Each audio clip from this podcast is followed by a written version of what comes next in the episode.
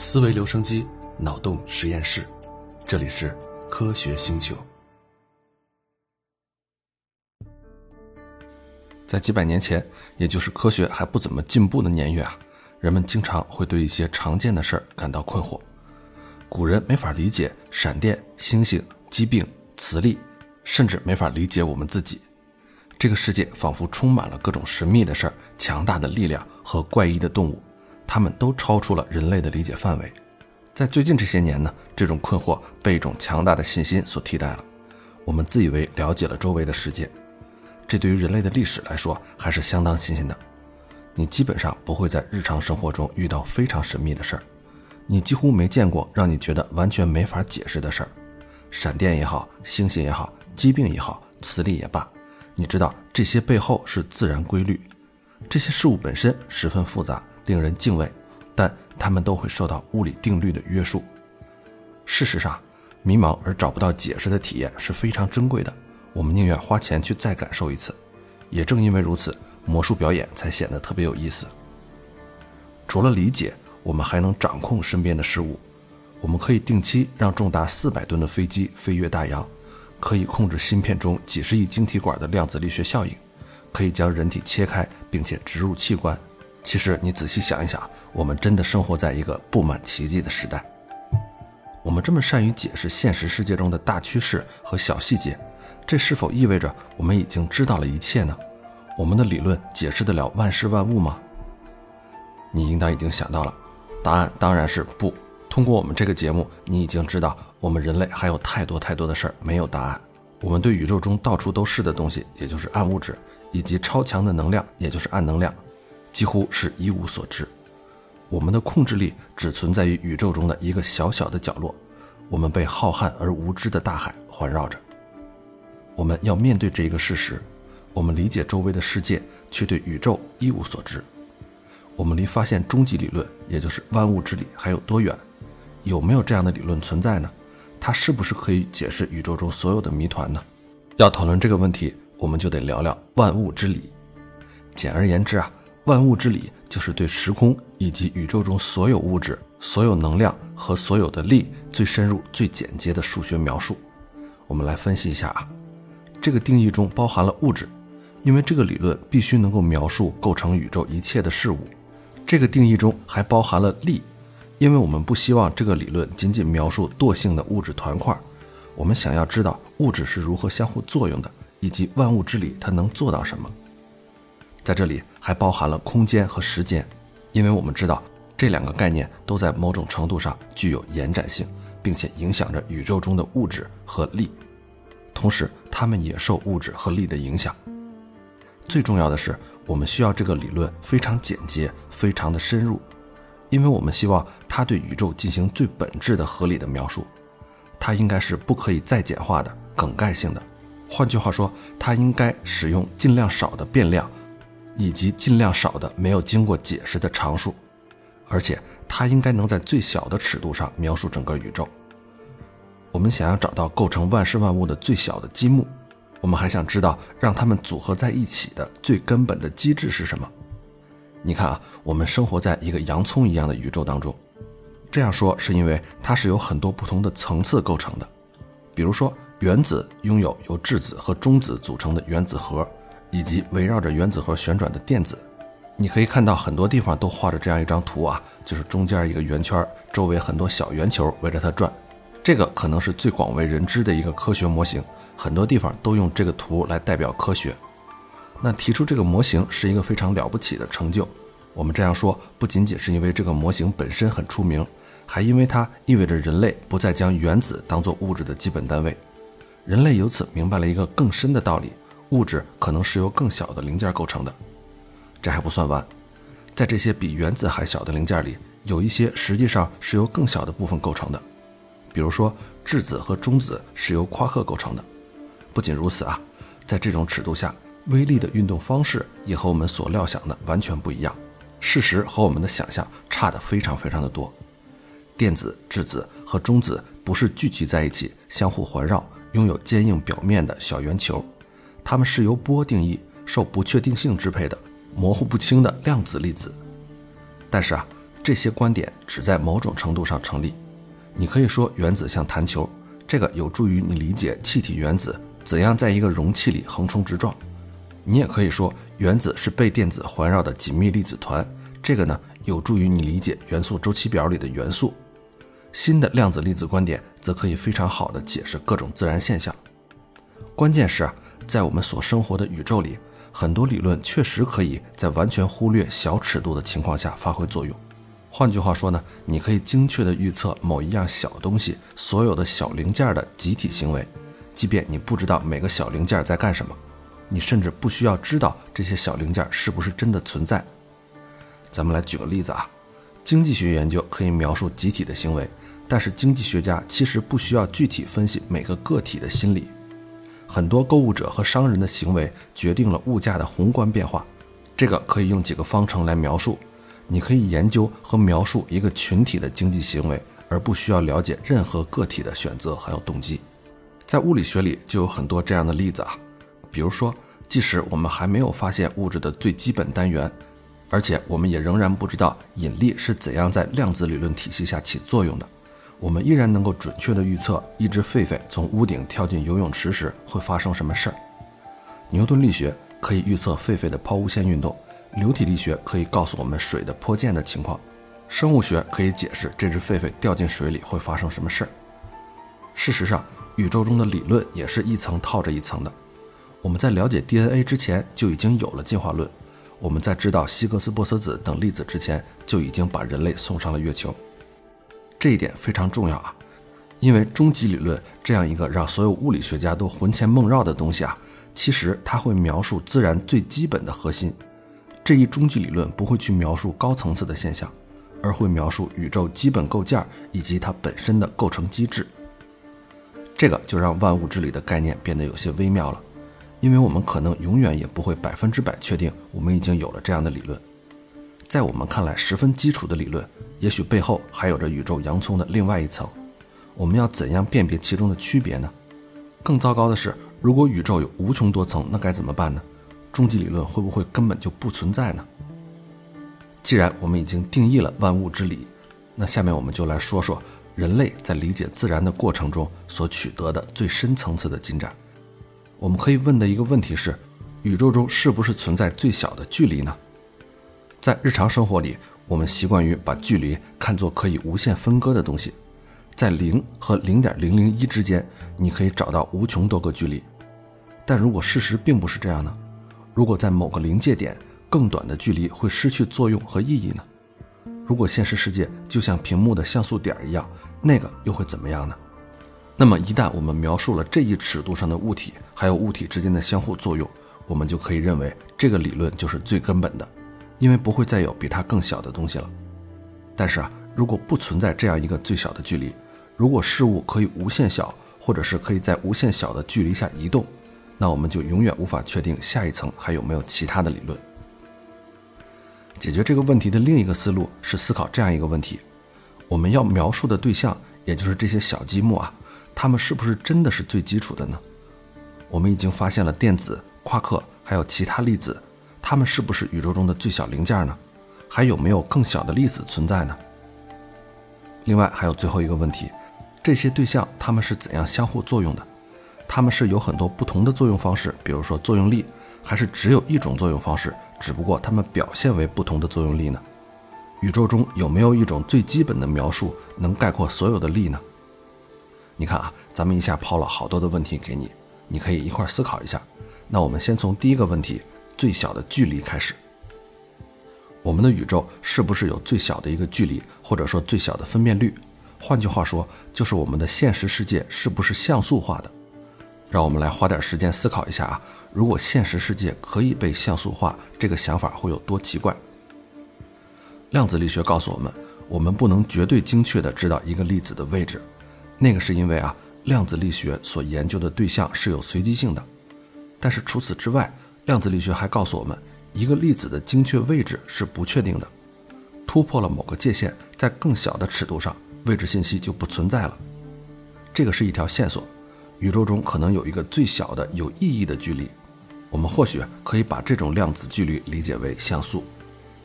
但是如果现实世界是像素化的，那这些像素有多小呢？我们还真的不知道。物理学家们东翻西找，把几个关于宇宙基本信息的基本常数给结合起来，进行了一个粗略的估测。这些常数中有量子力学中的普朗克常数 h，这个是一个非常重要的数字，因为它关乎能量的基本量子化。你可以把它理解为能量的像素化。那为了得到一个能够定义距离的数字，物理学家用普朗克常数乘以另外两个常数，这两个常数分别是宇宙的最大速度，也就是光速 c，还有引力的强度，大写的 G。将这些常数以特定的方式组合在一起，我们就能得到一个代表单位距离的数字。这个数字非常非常小，只有十的负三十五次方米，也就是零点后面跟着三十五个零。我们称这个数字为普朗克长度，它意味着什么呢？我们还不太清楚啊，但是它可能给出了对宇宙像素的粗略的估计。把这些数字组合在一起，其实没有什么道理，但是它们每一个都代表了量子层面的物理学要素，所以呢，结合在一起的时候，它们也许能提供关于宇宙基本尺度的线索。那我们能不能证实这件事儿呢？答案是还不行。我们用于探索微小距离的工具，已经从探测可见光波长的光学显微镜发展到了电子显微镜。这个电子显微镜可以大概在十的负十次方米尺度上探测物质。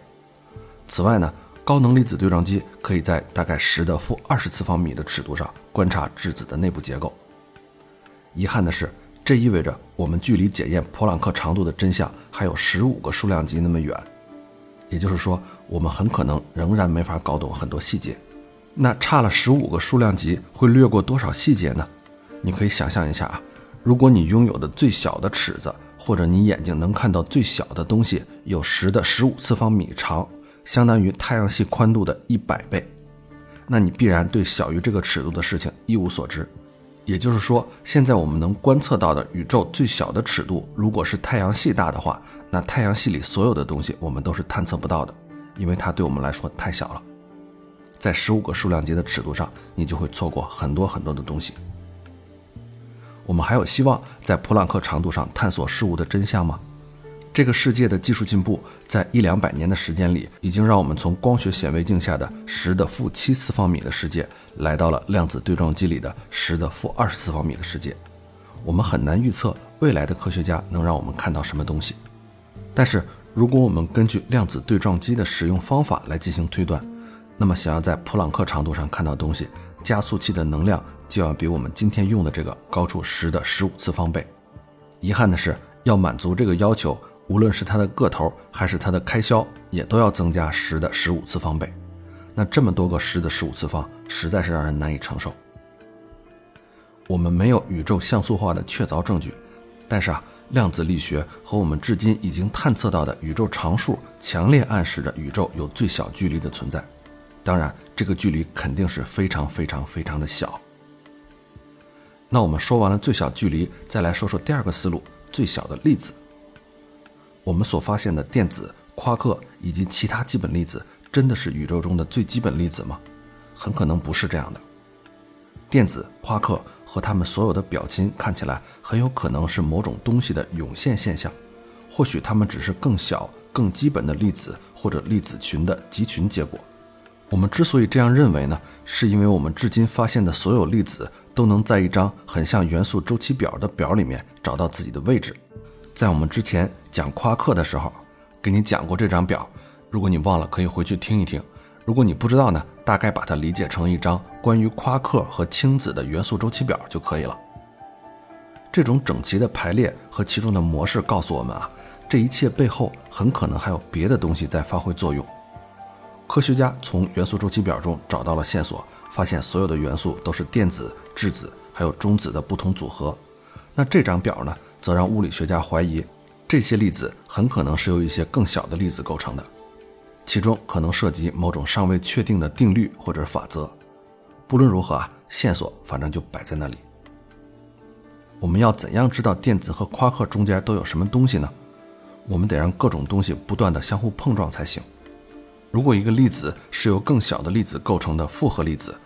那么这些更小的粒子就必须通过某种具有结合能的约束方式，给它们彼此拴到一起，比如说，一个氢原子实际上是一个质子和一个电子通过电磁力结合形成的，而质子呢是由三个夸克通过强合力结合形成的。那如果你用低于小粒子之间结合能的能量去撞击一个复合粒子，那么这个复合粒子会表现的很像一个实心的粒子。比如说，一只猴子拿着一个棒球，很轻的扔到你的车上，你会看到那个球弹开，而你的车毫发无损。那在那只猴子眼里呢，你的车就是一个整体。但是呢，如果这个狒狒拿着一块石头，它很使劲的把这个石头扔向你的车，这块石头所携带的能量，比将车子所有零件维持在一起的能量要高，那么它就会把车给打掉一块，你就会看出你的车有更小的零件。所以要知道电子和夸克是不是由更小的粒子组成的，一种方法就是让它们拥有越来越高的能量，互相去撞击。如果撞击能量比让电子和夸克维持在一起的能量还要高，那么它们就会被拆散，我们也就知道它们是由更小的部分构成的了。但是我们实际上并不知道电子和夸克是不是由更小的零件构成的。就算它们真的有更小的零件，我们也不知道需要多大的能量才能把它们给击散。到目前为止，我们的对撞机没有足够的能量找到比电子、夸克或者是它们表亲更小的粒子。那还有一种方法，我们也许能通过计算得出基本粒子周期表的一些规律，并且找出能填到表里的新粒子。如果找到电子和夸克的更多的表亲，我们就有可能推断出这张表里模式的某种含义，摸出更深层次结构的更多的线索。就像当年我们对元素周期表干的事儿是一样的，这个事儿就可能会告诉我们是不是有更小的零件潜藏在我们现有的粒子当中。那么说完粒子，我们再来说说最基本的力。构建万物之理的最后一块拼图是对宇宙中基本作用力的描述。我们知道啊，物质粒子会以几种不同的方式相互作用，但是这里一共有多少种力呢？它们会不会是同一种现象的不同部分呢？找到宇宙中作用力的最基本描述无关强弱，关键啊是要找出我们所知的哪些力是一回事儿。举个例子吧。如果你让一个远古时期的人告诉你这个世界上都有哪些力，他可能会写出一张长长的表单来。这个表单中可能包括让我从马背上摔下来的力，让天线的大光球运动的力，折断树枝的力，如齿象踩到我脚趾头的力，让鱼在水里游的力，等等等等。但是呢，时间长了，科学家逐渐明白，其中很多力都是相互关联的。这个表格里的内容其实可以概括为几种力。我们知道。让人从马背上摔下来的力和让天上的大光球，也就是太阳运动的力，其实都是引力。我们也知道，让树枝还有大象相互接触的时候发挥的作用力也是同一种力，那个就是相互靠近的原子互相排斥的力。电磁一体的观点呢，十九世纪才出现。咱们前面讲过，詹姆斯麦克斯韦这位大神，他发现了电流能够产生磁场，而移动的磁体可以产生电流，因此呢。他写下了当时所有已知的电磁方程式，包括安培定律、法拉第定律、高斯定律等等。后来呢，他就发现啊，它们是完全对称的，电和磁完全可以作为一个概念，以另外一种方式重新来描述它们。电和磁不是两种不同的东西，它们其实是同一枚硬币的两个侧面。同样，最近发生的一些事儿，在弱合力和电磁力上重新上演了。两种看上去截然不同的力被发现是同一枚硬币的两面，相似的数学描述可以把它们概括为同一种力，这种力叫弱电力。另外，我们都熟悉的光子背后还有一种更深层次的力，这种力能生成 W 玻色子和 Z 玻色子。那 W 玻色子和 Z 玻色子呢，就是传递弱核力的粒子。好了，那现在目前现实的状态就是，我们已经把原始人列的那张长长的关于力的表缩到很短了。这个表上一共有三个东西，第一个是弱电力，它传递力的粒子呢是光子 W 玻色子和 Z 玻色子。第二个力呢就是强合力，传递这个力的粒子呢叫做胶子。第三个力就是引力了，传递它的粒子呢叫引力子。不过这个引力子现在还仅仅停留在理论阶段。那我们能把力的数目减少到什么程度呢？有没有可能所有这些力本质上都是同一种力呢？目前这个问题的答案是三个字儿：不知道。刚才我们说了这么多，万物之理以最简洁、最基本的方式描述宇宙中的万事万物。这就意味着，只要宇宙的最小距离存在，万物之理就能在这个最小尺度上成立。它必须把宇宙中最小的体积也纳入它的管辖范围。它还必须以一种最统一的方式描述所有积木之间所有可能产生的相互作用，也就是力。那到目前为止，我们已经有了一些关于宇宙中最小距离的线索和想法。我们有一张不错的表，包含了十二种物质粒子。这些粒子目前还没法被进一步分解。我们也总结了这些粒子相互作用的三种可能，也就是刚才说的弱电力、强合力还有引力。那我们离万物理论还有多远呢？当然，答案是不知道了。但是没有什么能阻止我们大胆的猜测。以目前的趋势判断，对于宇宙中的物质、力和空间，我们最终有可能得到只描述一种粒子和一种力的万物之理。它也许会指出宇宙中的最小像素，或者证明这个像素是不存在的。那有了这个理论，你应该能够拨开宇宙中万物的每一层，用一种力、一种粒子来解释一切。这样看起来，我们还是有方向的。记住啊，我们至今掌握的所有理论只涵盖了宇宙中的百分之五，这个在我们专辑的第一集就给你讲了。我们到目前为止还是不知道怎样去理解宇宙中其余的百分之九十五。关于万物理论，还有一个比较挠头的问题，那就是怎样把引力与量子力学结合在一起。这个是我们追求万物之理的一大障碍。下面我们再来谈一谈这件事儿。本来呢，对于宇宙，我们有两种理论，确切的说是理论框架啊，它们两个就是量子力学和广义相对论。在量子力学里，宇宙中的每一样东西，甚至包括力在内，都是量子粒子。量子粒子呢是实体的微小扰动，因为它具有波动特性，所以具有内在的不确定性。这些扰动啊，在宇宙中的某个层面四处运动，它们在相互作用的时候会交换波状的粒子。目前呢，我们已经有了强合力和弱电力的量子理论，但是却没有引力的量子理论。那另外一边呢，广义相对论是一个经典的理论，这意味着它的提出是早于量子力学的。它不假设宇宙是量子化的，也不假设物质和信息是量子化的。但是广义相对论非常擅长把引力模型化，也就是去计算引力。在广义相对论里，引力都不是一种力，而是空间本身的弯曲。当某个物体具有质量的时候，它就扭曲了周围的时空，使得附近所有的东西都朝这一个物体弯曲。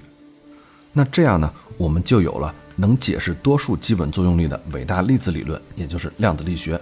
以及专门用来解释引力的理论——广义相对论。但是现在的问题是，这两个理论它们不相容。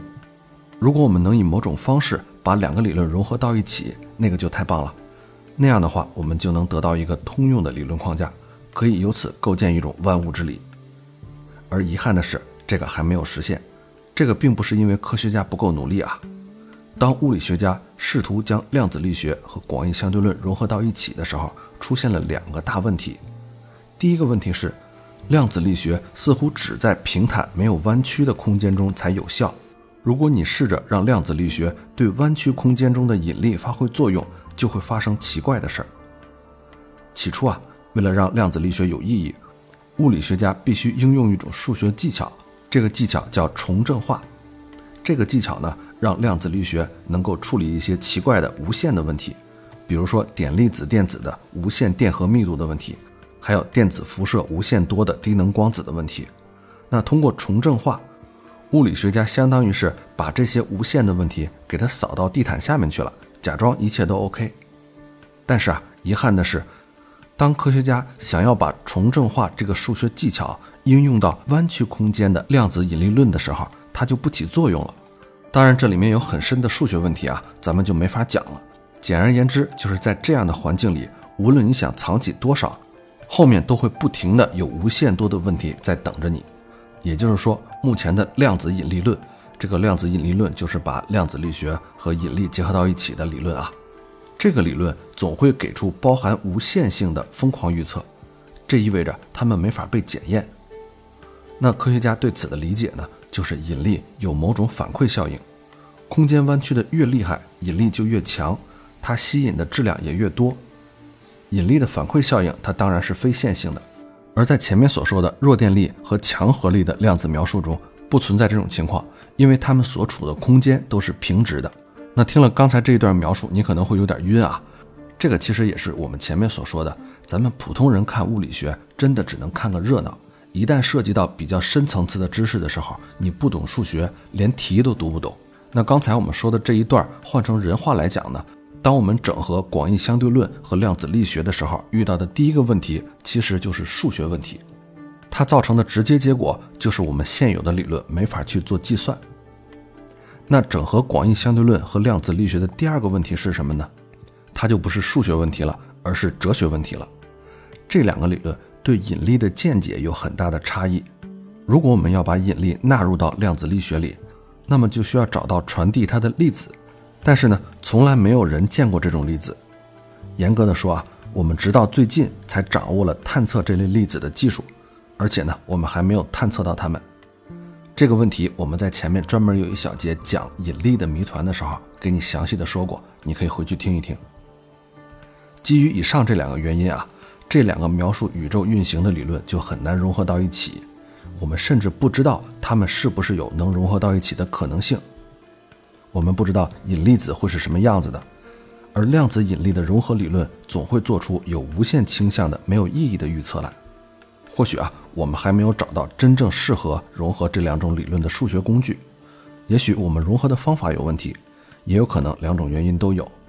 我们知道怎样计算量子力学中的力，但是我们不知道怎样用它去计算空间的弯曲情况。那我们怎样才能知道有一天大功告成了呢？现在让我们假设一下啊，科学家成功造出了太阳系那么大的粒子加速器，并且由此。得到了普朗克长度，也就是最小的有意义的距离上的基本物质元素。咱们可以想象一下，一旦掌握了这一个物质的元素，我们就能够解释这些物质的基本量如何相互作用，并且共同形成更大尺度上的自然现象。那假如这件事情我们真的做到了，这是不是就意味着我们大功告成了呢？你可能听说过奥卡姆剃刀原理，它就是说啊，如果两个理论都能解释一件事儿。那么比较简单的那一个更有可能是正确的。物理学家的运气一向很好，他们总是能发现不同现象背后的相同本质，并且成功的简化理论。这个也是物理学家为什么鄙视其他学科的原因啊。我们可以追问是否有最简洁的理论，就如同我们可以追问是不是有最小的粒子。我们有可能证明宇宙中有最小距离或者最小粒子，但是我们能证明万物有最简洁的理论吗？我们怎样才能知道这件事情已经大功告成了呢？我们可能认为自己已经成功了，却又发现外星物理学家拥有一个更简洁的理论。我们首先就得考虑怎样衡量一个理论的简洁程度。那什么样的理论才是简洁的理论呢？是不是说它用的公式越短越好呢？一个重要的评判标准就是数字的个数。假设你想出了一个万物之理，你的公式中有一个数字。先别管这个数字到底是多少，反正它挺重要的。咱们胡乱假设一个啊，比如说它是最基本粒子微子的质量，而且呢，人们必须知道这个数字的具体值才能应用这个理论。那么你自然就会想到，拿我们刚刚说的建成的这个太阳系一样大的对撞机来测量出这个微子的质量，然后再把这个值带到你的理论里。那这样的话，你的理论就完成了。你认为自己已经找到了最简洁的理论。可是这个时候呢，另外一个人带着另外一个万物之理出现了，他的理论和你的理论有一点不同啊。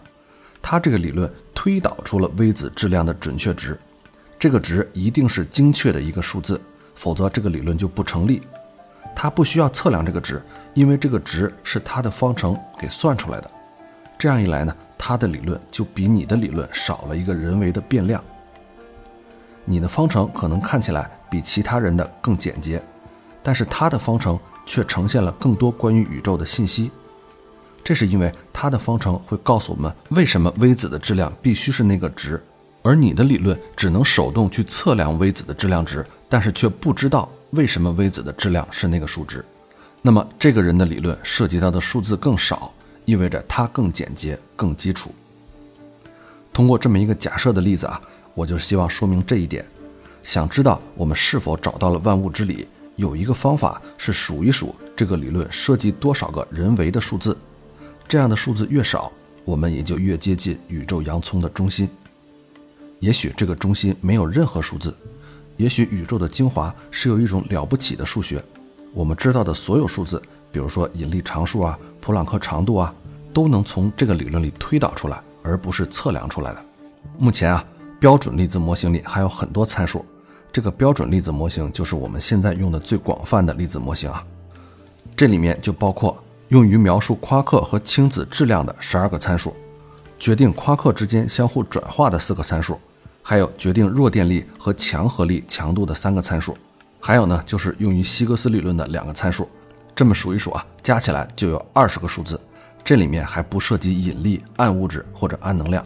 而且这二十个数字我们只能用，但是却不知道为什么它们是这样的数值。事实上，我们不知道怎样判断一个理论是不是万物之理，没人说得准宇宙中的数字它是不是就是随机的。如果有一天我们最终发现了万物之理，这个公式里只有一个参数，这个数字呢是四，那我们还要追问为什么这个数字必须是四呢？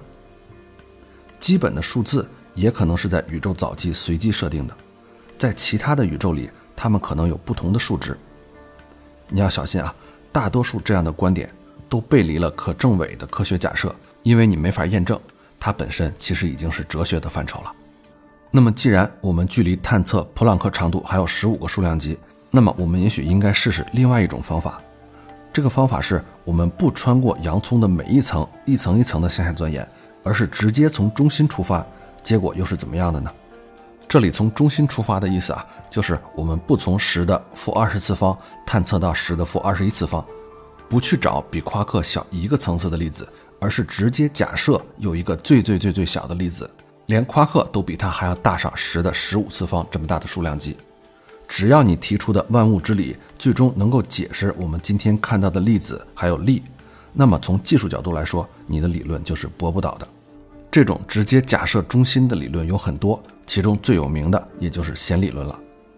在现代物理学里啊，弦理论大概是最流行也是最有争议的理论了。它指出，宇宙中的时空可能有十维、十一维，甚至是更多。这些维度呢，我们看不到，因为它们要么呈卷曲状，要么就非常小，其中充满了微小的弦。这些弦在振动，因为有多种振动方式，所以它们可以表现得很像我们已经发现了任何一种粒子。它们甚至可以解释我们还没有发现过的粒子，比如说引力子。更棒的是，弦理论被认为具有数学之美，也具有理论之美。弦理论是一种真正的万物之理，因为它统一了所有的力，在最基本的层次上描述了现实的宇宙。不过，弦理论还存在着几个问题，这些问题还挺严重的。第一呢，尽管弦理论有希望描述整个宇宙，但是它现在还没能完全做到这一点。它的数学方法都还在完善当中，在把它看作一个完整的描述性理论之前，还有一些部分需要落实到位。第二呢，弦理论只是一个描述性的理论，它没法做出任何我们能够检验的预测。那为了让人们搞清楚宇宙的最小单位到底是一个粒子还是振动的弦，每一种理论都必须做出可以供检测的预测。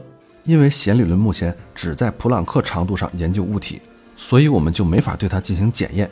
因为我们还探测不到那么高的精度嘛，那在这种情况下，是不是相信弦理论，它是一个哲学、数学，甚至啊是一个信仰的问题，而不是物理学问题？当然，在未来的某一天，更发达的实验技术和更聪明的物理学家，很可能会在可检验的尺度上找到宇宙所具有的一种特性，而这种特性正好契合弦理论的预测，这样一来，弦理论也就通过了检验。当然，这还没有成为现实。那关于弦理论的最后一个难题呢，是参数方面的。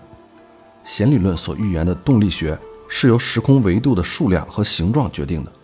人们可以通过很多种方法来选择维度呢。这个很多是多大呢？是十的五百次方。那这么多种可能性显然是太离谱了。弦理论的进一步公式化有望把这个数字缩小，但是它还有很长的路要走。所以啊，到目前来说，只能说弦理论在数学上它是最优美的。在可能性上呢，我们又没有更好的选择。但是如果有人跟你说弦理论已经成为了终极理论，已经把这个宇宙解释的一点问题都没有了，你可千万别上当。那么这一节我们花了这么多的时间来讲这个最终理论，最重要的是想给你破除一个误解，在回答与日常事物相关的问题的时候，这个万物理论其实并没有多大用处。即便万物之理可以揭示宇宙在最基本层面上的内在运行机理，它在实际方面很可能是没什么用的。我们前面说，宇宙就像一层一层的洋葱，每往上走一层，都会有一种现象叫做涌现。这个涌现是什么意思呢？我举个例子你就明白了。比如说，我们看的电视是由一个一个小的像素点组成的。这里咱们就不深入讨论电视用的是什么电视啊，就假设它每一个像素点都是一盏小灯。现在你有这样一个公式，能够精确的预测每一盏小灯在每一个时刻它会亮红、黄、蓝哪一种颜色。这样呢，你用这个公式在微观上就能很准确的预测每一盏小灯的状态。但是啊，无论你把这个状态预测的有多精准，你都不会知道现在这个电视在播什么节目。而你要知道在播什么节目呢？只要推得远一点，看一眼就知道了，它是在播新闻联播还是在播天气预报。这个从底层往上层的现象。就叫做涌现。在真实的物理学里，当你想描述一个弹球的运动的时候，你可以根据上高中时候学到的牛顿力学，把整个球作为一个受力物体来对待。那在这种情况下，你可以画出一道简单的抛物线，用一行数学公式就把情况给说清楚。当然，你也可以用量子场论来描述这个弹球，对组成弹球的十的二十五次方个粒子进行量子力学的模型化。追踪它们在彼此和环境相互作用的时候发生了什么，这在原理上讲得通，但在操作上不现实。理论上来说，这样得出的答案也是对的，只不过呢，从数学计算上我们完不成这个任务。如果有关于最底层现实的正确理论，那么理论上我们就可以从中得到一切的知识，从星系的形成到流体力学，再到有机的化学。但实际上，这个简直是天方夜谭。而且科学也不是这么研究的，没有人会指望一个冲浪者去理解弦理论，并且计算出一个波浪里有多少个粒子在运动中帮助他从冲浪板上站起来。在炒菜的时候，你也不希望拿到用夸克和电子写成的菜谱。如果早期的科学家必须从最基本的粒子开始研究，那我们就不可能取得任何的进展。所以啊，其实你可以这么理解。寻找万物理论是专属于物理学家的一个执念，在这个寻找的过程里，人类一直在努力。他们想要获得的东西，并不是这个理论能指导谁来做菜，而是揭示宇宙最深层也是最基本的真相。人类很擅长系统地描述周围的世界，从化学到经济学，再到心理学，我们将很多科学的描述用于改善生活、治疗疾病，或者获得更快的网速。这些描述不够基本。只能描述涌现的现象，但是这并不影响它们的实用性和有效性。我们只是不能从这些理论里得到揭示宇宙真正运行机制的满足感。我们想知道最深层次的真相，这并不是因为它能帮我们去做什么，而是因为我们必须知道为什么。今天我们谈到了很多寻找万物之理的障碍，但是这些障碍没法说服我们停止寻找。每当我们揭开又一层真相，每当我们向宇宙洋葱的中心又前进了一步，都会有新奇的结构出现在我们面前，让我们对自己的存在方式产生全然不同的理解。也许这就是人类和其他生物最大的区别吧。好了，这期内容就说这么多，咱们下期再接着聊。